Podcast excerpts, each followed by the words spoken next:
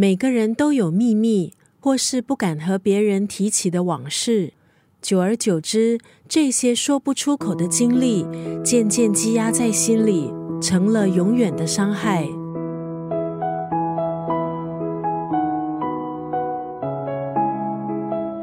今天在九六三作家语录分享的文字，出自这本书《淬炼幸福》，作者尚瑞君心里有几个秘密。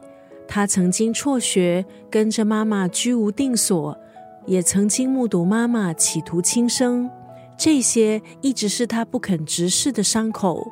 直到自己成为母亲之后，他在养育孩子的过程中，渐渐学习如何面对自己。他选择直面自己过去的人生，利用大量的阅读还有写作，带自己走上疗愈之路。从回忆和妈妈的点点滴滴，尝试换个角度解读过去的经验，让自己从伤痛中淬炼出幸福和爱。他希望借由这本书，让所有在不完美中成长的人能够获得勇气。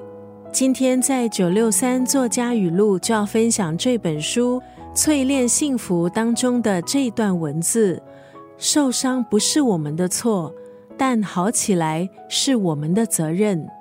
原生家庭的缺憾对一个人来说究竟是伤害还是礼物？关键在于你怎么去面对，还有处理它。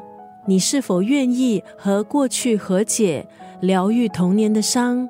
这本书希望能够引领读者走向疗愈，开启一段自我和解的旅程。受伤不是我们的错，但好起来是我们的责任。